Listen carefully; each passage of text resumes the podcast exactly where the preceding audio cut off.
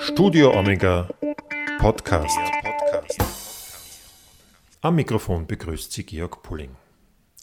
Gisela Malikpur ist zweite Synodenpräsidentin und Vorsitzende der Diakoniekommission der Synode A und HB in Österreich. Als solche ärgert sich die evangelische Amtsträgerin derzeit vor allem darüber, dass Asylwerbern, die vom Islam zum Christentum konvertiert sind, von den heimischen Behörden oft nicht geglaubt wird.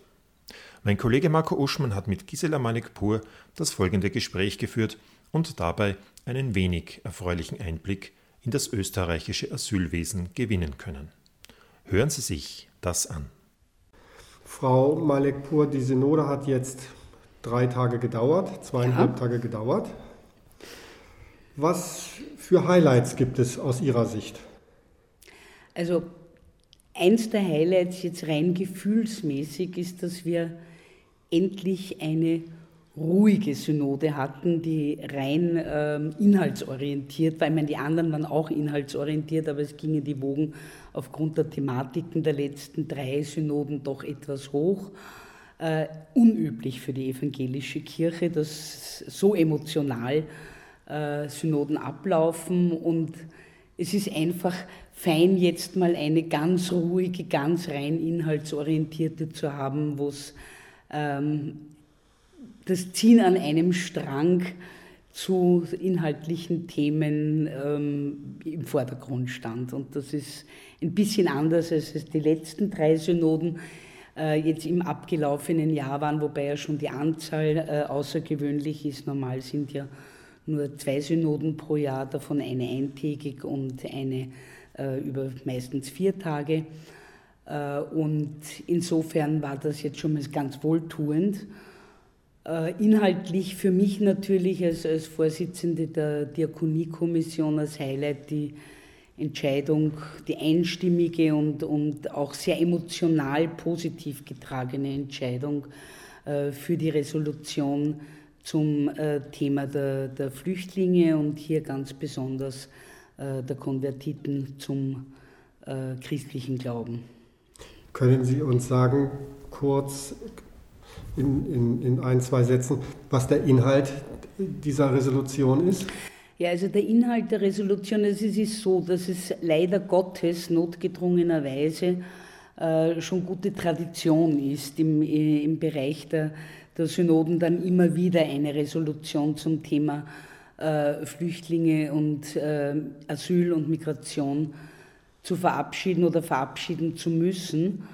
Ähm, es sind manch, na, meist wechselnde Schwerpunkte von den Standpunkten her. Also es geht immer um die gleiche Grundthematik, äh, die Behandlung, der Umgang äh, mit solchen Menschen.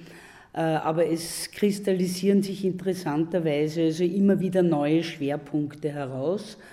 Und wir sind in der Diakoniekommission einfach manchmal immer noch so blauäugig zu meinen, jetzt wäre äh, das Ende der Fahnenstange erreicht und es gibt interessanterweise also immer wieder neue, ähm, ja, auf gut österreichisch und unter Anführungszeichen Grauslichkeiten, äh, die sich ausgedacht werden und auf die man halt dann einfach gezwungen ist zu reagieren. Welche Grauslichkeiten? Ähm, also das, äh, das waren Problematiken wie, wie die Abschiebung von jungen Asylwerbern mitten, mitten in der Lehre und in der Ausbildung. Das äh, ging darum, äh, Fluchtrouten zu schließen und zu meinen, damit würde man äh, Fluchtbewegungen in den Griff zu bekommen. Äh, das waren Themen wie zu sagen, äh, wir haben zwar, feiern zwar großartig den, äh, den Niedergang oder den Abriss von, von Mauern und, und Zäunen, äh, quer durch Europa und rühmen uns jetzt, äh, wieder neue Mauern äh, errichtet zu haben. Und die Festung Europa, und bei dem Wort fühle ich mich an sich nicht ganz wohl, weil es also schon die Diktion in den letzten eineinhalb bis zwei Jahren schon wieder so ja, Worte in den Mund nimmt, die man eigentlich gemeint hätte vor 70 Jahren hinter sich gelassen zu haben und die wieder salonfähig zu machen, ähm, tut schlichtweg weh. Ähm, dieses Mal äh, haben wir uns also ganz besonders konzentriert auf eine Gruppe der Asylwerberinnen und Asylwerber, die äh, zum einen entweder schon aufgrund ihres christlichen Glaubens aus ihren Heimatländern geflüchtet sind, weil sie dort der Verfolgung ausgesetzt sind, äh, zum Teil aber auch ähm, Menschen sind, die äh, aufgrund ihrer Erfahrung hier in Österreich mit Kirchen, und das betrifft sowohl die katholische als auch die evangelische Kirche, und den, den Umgang von Mitarbeiterinnen von uns mit diesen Menschen, äh, sie bewegt haben, auch, auch mal von einem anderen Standpunkt her zu denken, ihre eigene bis dahin praktizierte Religion zu hinterfragen und äh, zum Beispiel in den, in den evangelischen Pfarrgemeinden zu erleben, äh, was es heißt, ähm, Glauben in Freiheit und Verantwortung mit einem liebenden Gott zu leben. Und sich dadurch bewegt gefühlt haben, sich näher damit auseinanderzusetzen und auch zum Glauben des Christentums gefunden haben. Ähm, wir haben in der evangelischen Kirche vor einigen Jahren schon, weil es also hauptsächlich Menschen betrifft, die aus dem Iran kommen, aber auch teilweise aus Afghanistan. Syrer sind selten betroffen. In Syrien ist, das, ist die Problematik nie, nie äh, vorgegeben gewesen, dieser Verfolgung der Christen, äh, aufgrund des Glaubens. Mhm. Ähm, drum waren also, sind die, wenn sie hergekommen gekommen sind, meist an ihren Kirchen wieder angedockt. Äh, das war also bei, bei äh, muslimischen äh, Flüchtlingen eine, eine andere Sache und vor allem aus Ländern, wo christliche Kirchen verfolgt werden.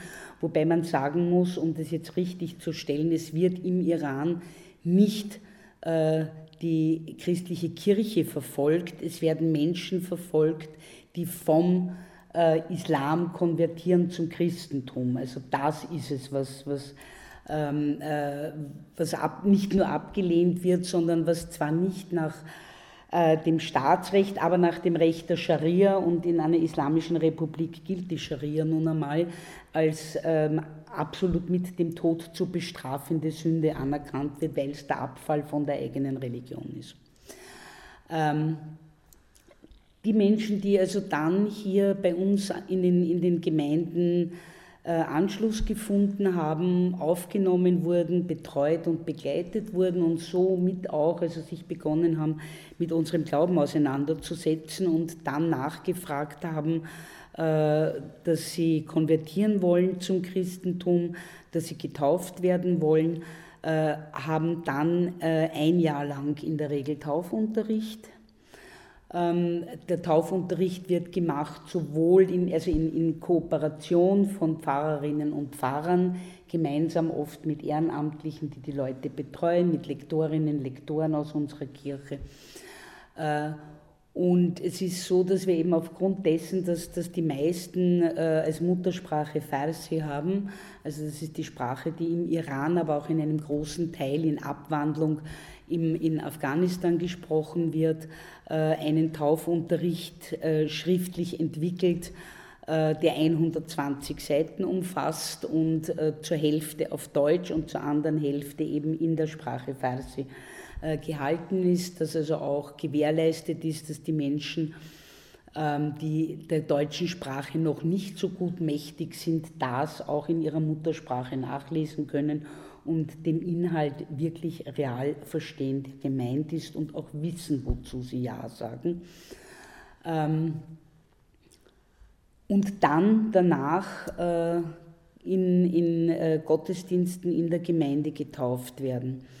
Es ist relativ häufig, dass in den Gemeinden sich dann äh, österreichische Gemeindemitglieder bereit erklären, die Zutaufenden quasi als, als Paten zu begleiten, wobei das ja jetzt rein kirchenrechtlich bei Erwachsenen nicht nötig ist, aber trotzdem, um ihnen jemanden an die Hand zu geben, äh, der ihr Ansprechpartner ist, der sie begleitet, der sie bestärkt im Glauben.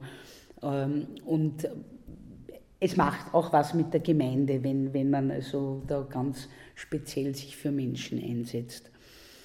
Ähm, was wir also jetzt und jetzt zurück zur Resolution in den, in den letzten Monaten vermehrt äh, zur Kenntnis nehmen mussten, ist, dass ähm, bei den Prüfungen äh, zum, zur Erteilung des Asylrechts immer häufiger äh, diese Taufen in Frage gestellt werden, dass zum einen äh, die Asylwerber einer ja, Glaubensprüfung unterworfen werden, äh, wo Fragen gestellt werden, wo ich also immer wieder gesagt habe, also ich möchte die Fragen nicht am Ende eines Gottesdienstes, ich bin ja auch Lektorin, äh, meiner Kirchengemeinde stellen und äh, davon dann abhängig machen, wie sie beantwortet werden, wer den Taufschein wieder hergeben muss.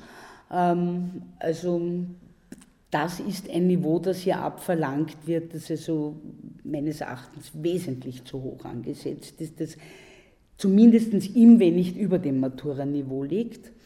Also die Frage danach, erklären Sie mir den, äh, die Dreieinigkeit und den Heiligen Geist, da streiten Theologen seit tausend Jahren.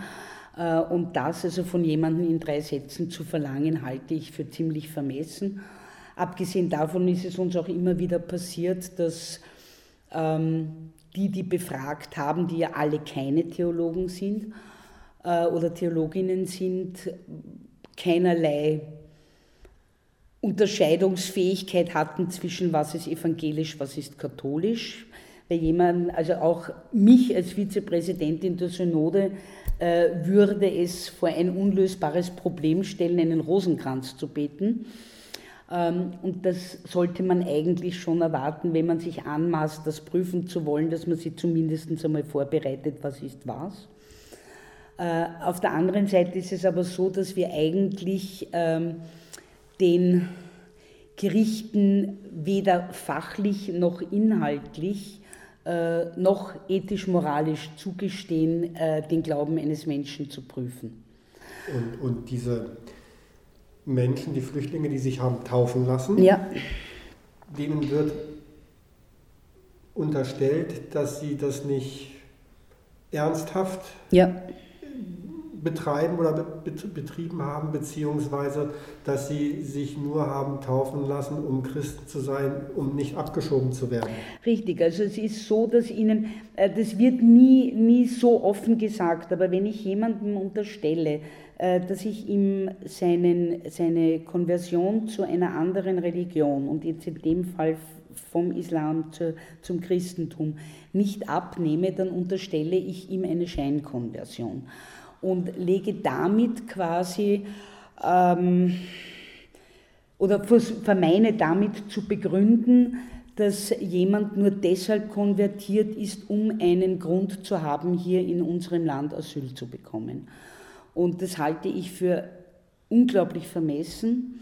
Äh, das halte ich auch für ignorant, weil äh, offensichtlich damit denjenigen, die so urteilen, nicht klar ist, in welche Gefahr sich diese, diese Konvertiten überhaupt begeben.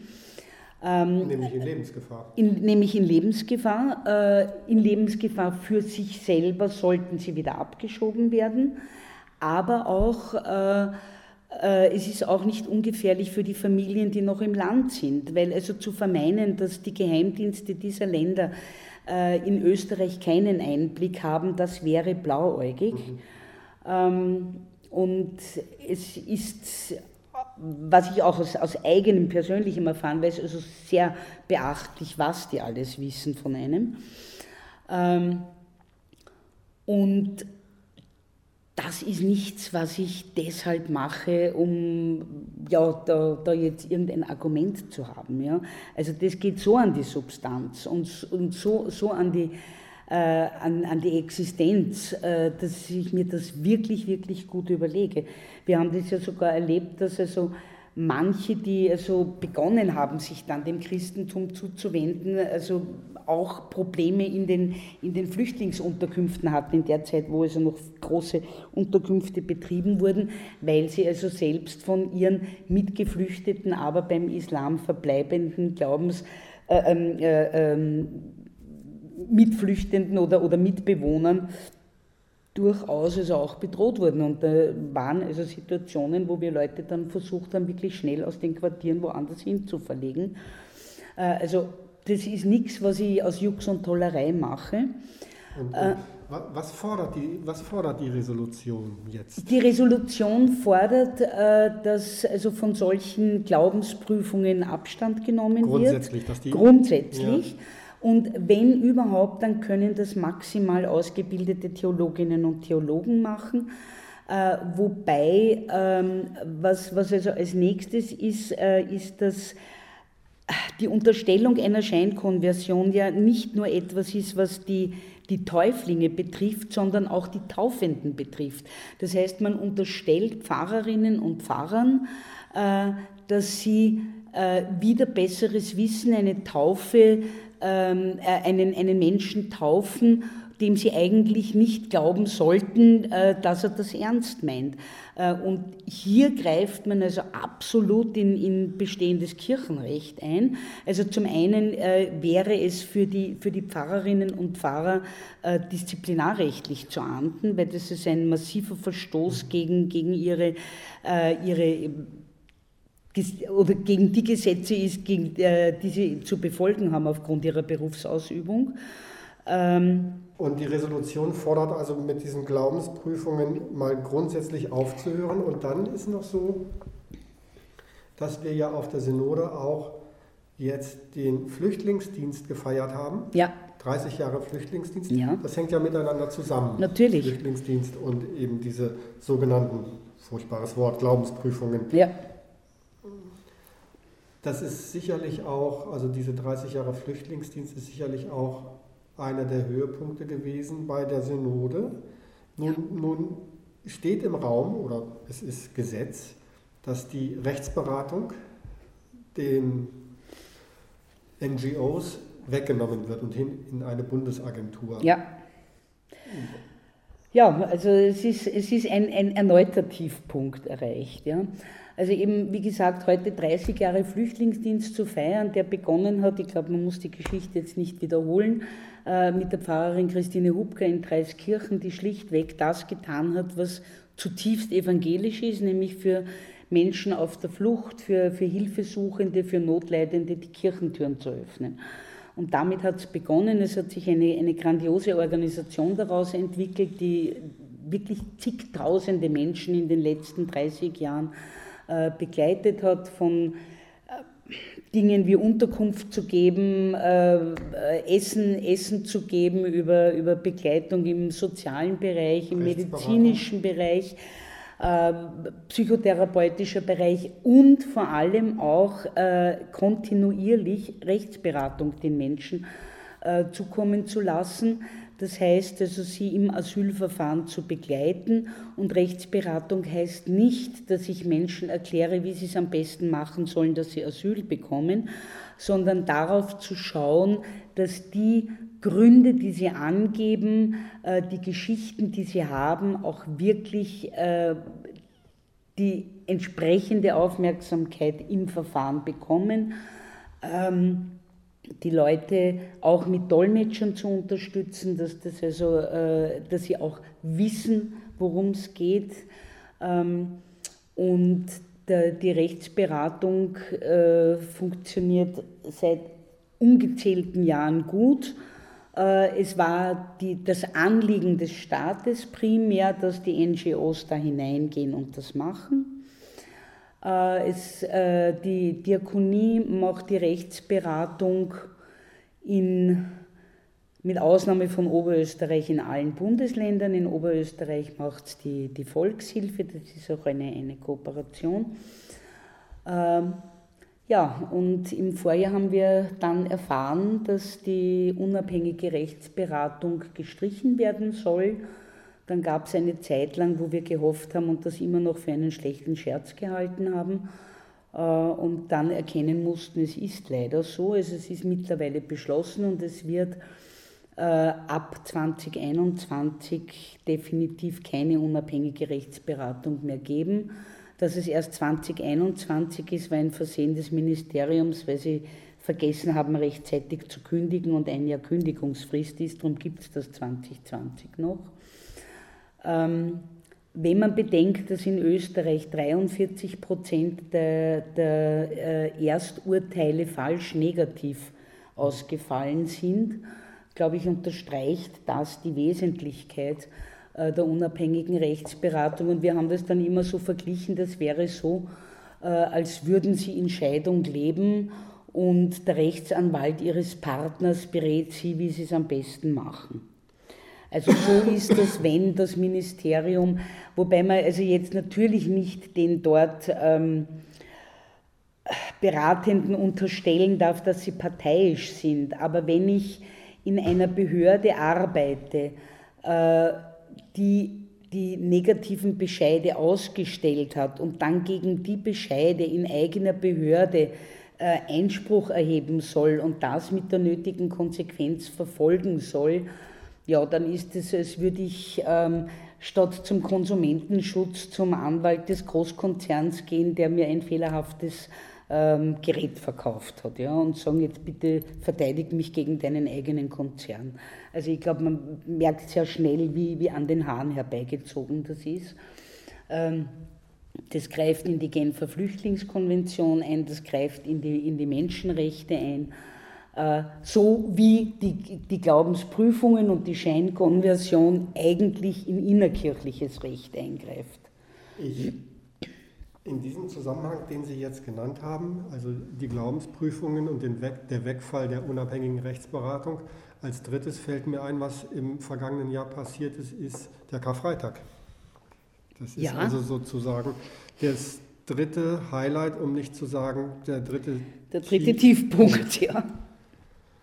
Und nun gibt es schon Stimmen innerhalb der evangelischen Kirche, die sagen, das erinnert ein bisschen an Einschränkung, Verfolgung der religiösen Freiheit, ja. was wir Evangelische ja nun nicht persönlich kennen, aber mit unserer Geschichte mit ja. Also hier in Österreich mittragen, das ist eben begonnen mit den Glaubensprüfungen, die es ja also auf die andere Seite hin gab äh, in, in Zeiten der Gegenreformation, wo Evangelische geprüft wurden und konnten sie es nicht entsprechend gut und damit nicht nachweisen, dass sie nicht evangelisch sind äh, und dann vertrieben wurden. Äh, und zum Zweiten der Karfreitag, der, wie wir ja alle wissen, aufgrund ähm, einer vermeintlichen Ungleichbehandlung oder einer zu Recht äh, ähm, beeinspruchten Ungleichbehandlung eines, eines ähm, bekennenden äh, Agnostikers oder Atheisten, der halt die Feiertagszulage nicht bekommen hat. Ähm, nur man kann Unrecht nicht mit Unrecht ausgleichen, äh, weil so wie es jetzt ausschaut, also wir haben den Karfreitag verloren, schlicht und ergreifend, dem, das kann man überhaupt nicht anders bezeichnen, er wurde uns weggenommen. Äh, es gab dann äh, die wirklich hanebüchene kurzfristige Lösung des halben Feiertags. Äh, die war dann Gott sei Dank vom Tisch, ist aber nicht viel besser geworden. Also jetzt mit dem persönlichen Feiertag, das ist im Grunde genommen ähm, ja, also auch etwas, wo man ähm, das Gefühl hat, dass man schon, schon ein bisschen hinters Licht geführt wird. Äh, weil wenn ich den persönlichen Feiertag aus dem Urlaubskontingent ähm, nehmen muss, dann frage ich mich, also wo ist der Feiertag? Ähm, zum Zweiten, wo man jetzt rein fernab der Kirche arbeitsrechtlich fragen kann, wie, was macht jemand, der im Jänner wo zu arbeiten beginnt und erst nach einem halben Jahr Urlaubsanspruch hat Ostern ist bekanntlich im März oder April. Äh, also der, der oder die hätte überhaupt keine Chance dazu. Äh, zusätzlich ist es so, dass dieser Feiertag, den, den du ja in der Regel drei Monate im Voraus bekannt geben musst beim Arbeitgeber und dann aber bis zum Tag davor nicht sicher bist, ob du ihn auch realiter nehmen kannst, weil der Arbeitgeber den jederzeit sagen kann, du musst aber morgen trotzdem arbeiten. Äh, das ist tragisch. der Rechtsanspruch besteht ja. Ja, äh, der Rechtsanspruch besteht, aber wenn es aus betrieblichen Gründen nötig ist, ist das etwas, was äh, kurzfristig äh, vom Arbeitgeber her einseitig widerrufen werden kann. Okay. Ähm, Und damit ist jetzt nicht nur der Einzelne betroffen, sondern damit ist das ganze System Kirche betroffen. Wir leben in der Diaspora. Das heißt, wir haben viele Gemeinden, wo viele Predigtstationen sind, wo zum Teil Lektoren Gottesdienste machen und Lektorinnen. Äh, und Gott sei Dank sind das nicht alles nur Pensionistinnen und Pensionisten, sondern auch Menschen, die im, im Arbeitsleben stehen und sich damit freinehmen müssen. Äh, das sind Organistinnen und Organisten, das sind Leute, die Küsterdienst machen, das sind Chorsänger. Äh, das heißt, da bricht ein System zusammen, wenn ich mich nicht darauf verlassen kann, dass ich die Leute, die ich brauche, auch realiter habe an diesem Tag. Ähm, wir, wir müssen doch mal einen Satz wechseln zu dem immer wieder genannten Lektoren. Sie sind ja, ja. auch Lektorin. Ja. Was ist das? ähm, Lektoren sind äh, in der evangelischen Kirche ähm, Menschen, die nicht Theolo also in der Regel nicht Theologie studiert haben, ähm, also sogenannte Weltliche sind, die aber gemäß dem, äh, was in der evangelischen Kirche ein Grundpfeiler ist, dem Priestertum aller Gläubigen, natürlich genauso berufen zur Verkündigung. Und äh, Lektorinnen und Lektoren machen eine Ausbildung, die sich meist über ein Jahr zieht, mit schwerpunktmäßigen Wochenenden von Kirchengeschichte über Homiletik, also Bibelauslegung, über äh, was ist Diakonie und also die ganzen Grundpfeiler und, äh, der Kirche. Ähm, und die dann aber von ihren Gemeinden primär ausgewählt werden und äh, berufen werden, mal diese Ausbildung überhaupt zu machen. Also das ist nicht jemand, der jetzt sagt, so, und, ähm, ja, ich sage es jetzt mal sehr flapsig, ich stehe gern vorn und rede gern mhm. und ich mache das jetzt mal, sondern das sind äh, in der Regel Menschen, die äh, lang in ihren Gemeinden arbeiten, die sich einbringen, die äh, schlichtweg denen, denen von der Gemeinde die ihre, ihre Ernsthaftigkeit im, im Bemühen um ihre Pfarrgemeinde abgenommen wird und, und geglaubt wird äh, und äh, die man dann äh, bittet oder ihnen nahelegt und sagt, du, da gibt es Kurse, äh, hast du nicht Lust und schau dir das mal an und möchtest du. Wenn man diesen, diese, diesen Grundkurs mal, der sich also, mal, also über, über einige Wochenenden, über ein Jahr zieht, absolviert hat, dann ist man also äh, quasi berechtigt, äh, Gottesdienste abzuhalten, wobei das am Anfang Lesegottesdienste sind. Das heißt, man schreibt die Predigt noch nicht selber. Ähm, und äh, dann, nach einiger Zeit, macht man einen sogenannten homiletischen Kurs, der also dann über mehrere Wochenenden wirklich sehr intensiv ist, wo man auch eine Abschlussarbeit dann schreiben muss. Und dann erhält man damit also dann auch die, die Berechtigung, äh, selbstständig Predigten zu verfassen und also dann quasi vollwertige Gottesdienste zu machen. Es gibt auch dann noch Zusatzausbildungen als Abendmahlskurs, also um, um ähm, die, die Austeilung und die Einsetzung und Austeilung des, des Abendmahls äh, äh, im Gottesdienst machen zu können. Und es gibt dann noch zusätzliche Ausbildungen, immer wenn man möchte oder nicht. Also es ist nichts ein Muss. Ich kann auch sagen, ich gehe nur bis hierhin und nicht weiter. Äh, für, für Kasualien, das heißt also auch noch eine spezielle Ausbildung zu bekommen, um Beerdigungen, Taufen, äh, Trauungen durchzuführen. Mhm, mhm. Und zum Abschluss vielleicht, dass wir den Kreis schließen, nochmal zum Anfang unseres Gesprächs und zu der Synode. Wenn Sie ein Resümee ziehen dieser zweieinhalb, drei Tage,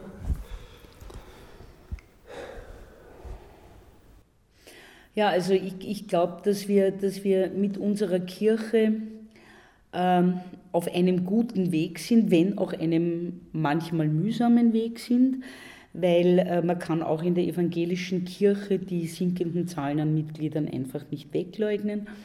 Äh, es gibt damit also sicherlich wie auch in der katholischen Kirche, weil man glaubt immer, es betrifft nur die Kleinen, es betrifft aber alle und es betrifft uns erstaunlicherweise prozentuell gesehen fast ident, ja, auch wenn natürlich bei uns die Zahlen aufgrund der kleineren äh, Grundzahl äh, wesentlich niedriger sind, aber prozentuell gesehen ist es sehr ähnlich. Ähm, also zum einen natürlich ist die finanzielle Problematik, zu schauen, was machen wir mit Kirchenbeiträgen, wie, wie weit kann man gehen, was ist zumutbar, was ist aber auch notwendig. Ähm, die Problematik des, äh, des äh, Religionsunterrichtes, wo ja auch also grundlegende Veränderungen stattgefunden haben äh, in, den, in den letzten Jahren von, von der äh, Voraussetzung vom Staat her. Äh, die Problematik auch, auch zu lösen, wie, wie ist es mit, mit Pfarrerinnen und Pfarrernachwuchs, wie gut sind Stellen besetzbar, welche unter Umständen ähm, regionalen Projekte müssen wir uns für die Zukunft überlegen, auch das Herausgefordertseins, neue Technologien sinnvoll einzubauen. Es wird vielleicht nicht mehr notwendig sein, dass in jeder Pfarrkanzlei einmal in der Woche eine Sekretärin sitzt. Auch das kann man äh, im 21. Jahrhundert Technik unterstützt ganz anders lösen, aber da bedarf es halt auch eines gewissen Umdenkens. Aber ich denke mir, das sind die Herausforderungen, die man lösen muss und lösen wird können. Das sind jetzt die internen und was natürlich wesentlich ist, ist, äh, sich der Welt und ihren Problemen zuzuwenden. Also ob das jetzt die ausreichend diskutierte äh, Frage ist zum Thema Flüchtlinge, zum Thema ähm, Migration, aber zum, zu dem Thema, das, das allen unter den Nägeln brennt, Gott sei Dank endlich dem Klimawandel, wofür die Kirche mit äh, der Aufforderung zur Bewahrung der Schöpfung ja eigentlich seit 2000 Jahren Stellung bezieht. Ähm, und da sind wir auch gefordert, uns zu überlegen, äh, wie gestalten wir unsere Kirchen in Zukunft? Wie gehen wir es an, äh, dem Denkmalschutz klarzumachen, dass äh, in Zeiten von Klimakrisen auch in schönen alten Kirchen möglich sein muss, Sonnenkollektoren oder Photovoltaik aufs Dach montieren zu dürfen, auch wenn es dem Denkmalschutz ein Dorn im Auge ist. Aber ich denke mal, das sind alles Dinge für die Zukunft. Also es bleibt viel zu tun, es wird sicher nicht langweilig in dieser Kirche. Und, ähm, aber es ist schön, Herausforderungen zu haben und sich ihnen zu stellen.